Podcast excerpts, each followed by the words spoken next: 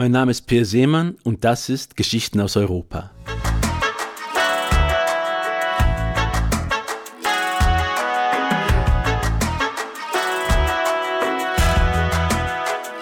Heute gehen wir in einen kleinen Ort im Tessin, an einem See gelegen, dem Lago Maggiore. Ich saß da eines Morgens in der Nähe des Hafens und trank Kaffee. Dabei fiel mir auf, dass der Angestellte, der die anlegenden Schiffe abfertigte, mit stoischer Ruhe immer die gleiche Runde machte. Kaum hatte das Schiff abgelegt, trank er einen Kaffee oben an der Hauptstraße, dann einen Weißwein auf der Terrasse eines Gasthauses und schließlich ein Bier in der Beachbar. Ich fragte bei ein paar Bekannten im Ort nach und erfuhr weitere Dinge über den Mann, der dann kurz darauf für einigen Wirbel im Dorf sorgte. Und davon handelt diese Geschichte.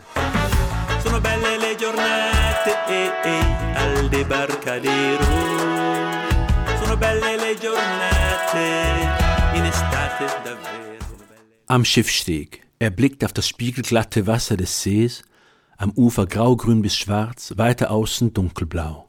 Auf die Berge und Täler der gegenüberliegenden Seeseite.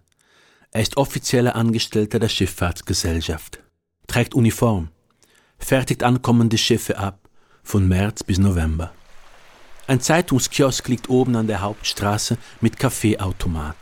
Gleich gegenüber das Grotto, eine rustikale Kneipe mit Terrasse, bekannt für guten Weißwein. Weiter unten am Schiffsteg liegt die Beach Bar, die ein Argentinier übernommen hat. Hier gibt es gutes Bier. Der Angestellte hat sich diese Runde zur Gewohnheit gemacht. Chef abfertigen, Kiosk, Grotto, Beachbar. Er blickt auf den Hafen, während er unter einem Sonnenschirm der Beachbar sitzt und sein Bier trinkt. Zwei Fischer machen ihr Boot bereit, ziehen es über den Sandstrand ins Wasser. Auf der Kabine der Schifffahrtsgesellschaft zeichnen sich gegen 10 Uhr erste Sonnenstrahlen ab.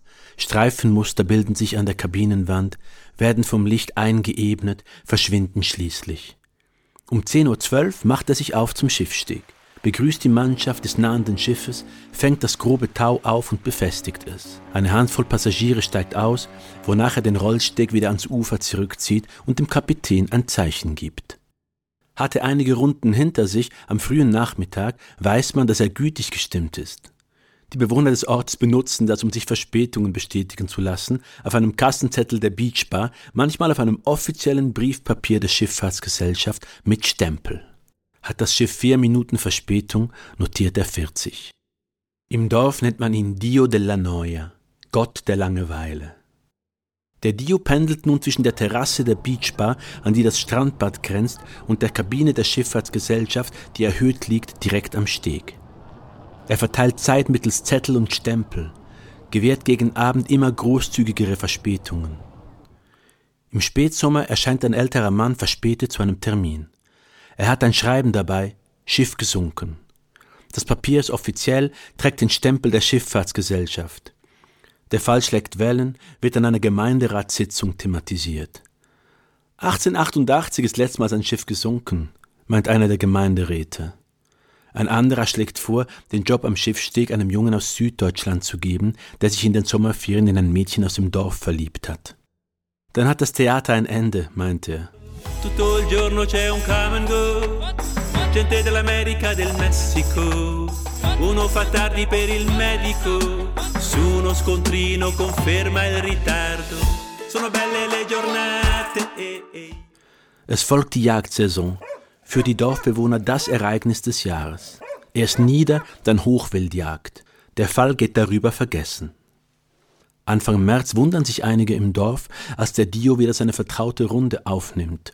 Er variiert die Abfolge nun gelegentlich, beginnt mit der Beachbar und wechselt auf die Terrasse des Grottos. Blickt von dort aus auf das spiegelglatte Wasser des Sees, graugrün bis schwarz, weiter außen dunkelblau.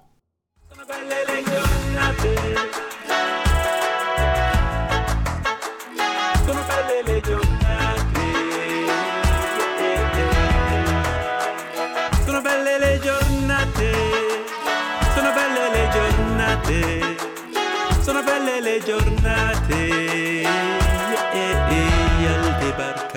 Geschichten aus Europa. Das war Geschichten aus Europa, der Podcast, jeden Montag mit einer neuen Geschichte. Folgt dem Podcast auf Spotify oder per Seemann auf YouTube und wir hören uns nächste Woche.